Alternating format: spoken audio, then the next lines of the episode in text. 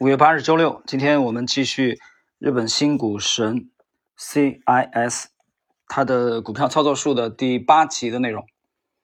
第八集呢是本书第二章啊的这个新的一小节，这个小节的主题是谈由于这个 JCOM 呃这个被误操作下单的事件。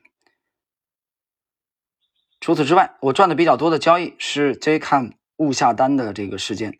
这个事件非常有名啊，对于知道的人来说有些无聊啊，但是毕竟是十多年前的事情了。我简单的回顾：二零零五年十二月八日，瑞穗证券的负责人，停顿一下啊，这个瑞呢是呃瑞金啊，红军长征的那个起起始地，瑞金那个瑞啊，祥瑞的瑞。呃，我从名字来来猜啊，我觉得跟跟瑞士。啊，瑞士银行或者啊，瑞士第一现在波士顿应该是有关系的。瑞穗证券的负责人向东京的这个高增长新兴股票市场，它这里是一个缩写啊，这个缩写是 M O T H E R S，这个其实就是在九九年的时候年底啊，东京证券交易所在它的股票的证券交易的一部和二部之外，又成立了一个新的市场，你可以把它想象为我们的这个科创板之类的。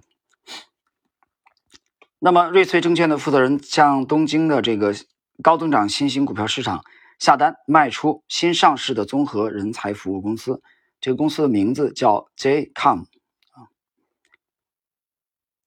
呃，拼这个是 JCOM 的股票，本来打算下单是以六十一万日元的价格啊卖一股，结果他输错了，他输入成了以。以日元的价格卖六十一万股，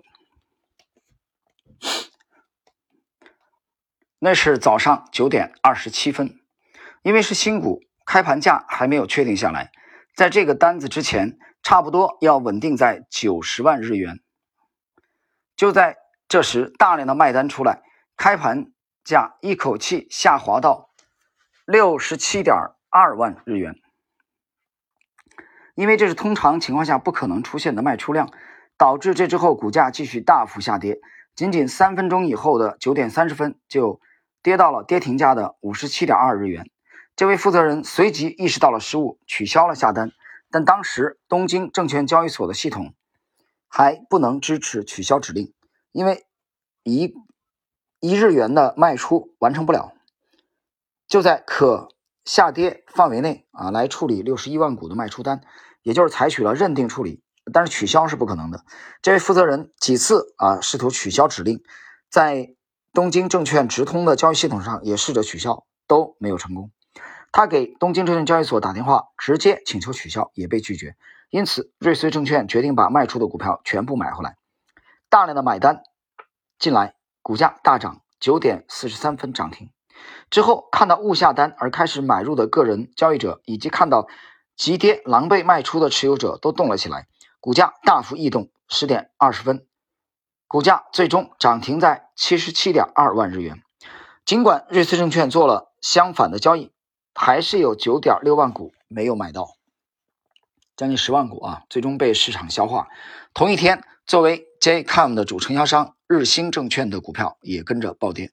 这个日兴证券很有名啊，我记得我要没记错的话，在这个。一九啊，在二零零七年啊，二零零七年，当时我还年初的时候，我还在杭州。那么当时我们去买了这个呃 A 股的一个一个股票，应该是山西的啊，叫晋西车轴，应该是六零零四九五，我记得。当时我们买入的那个前后的时候，我们还注意到了它的十大股东就有当时的这个 QF，呃，日兴，呃，就是个日本背景的这个 QF。那么我们再接着卖出，甚至波及到其他的券商股和银行股。到了下午，市场担心误下单的公司可能会为了赔偿损失而不得不卖出持有的其他股票，导致日经全体大跌。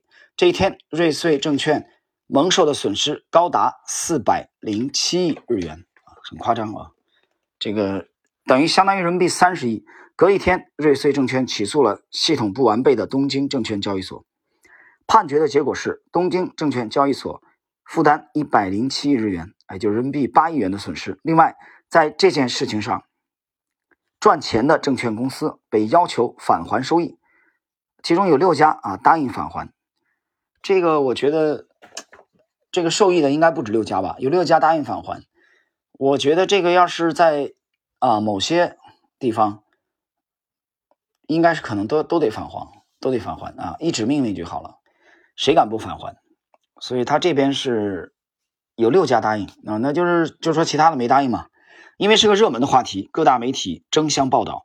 这其中有一个个人交易者，无业的 BNF 啊，这个个人赚了二十亿日元，约合约合人民币一点五亿元。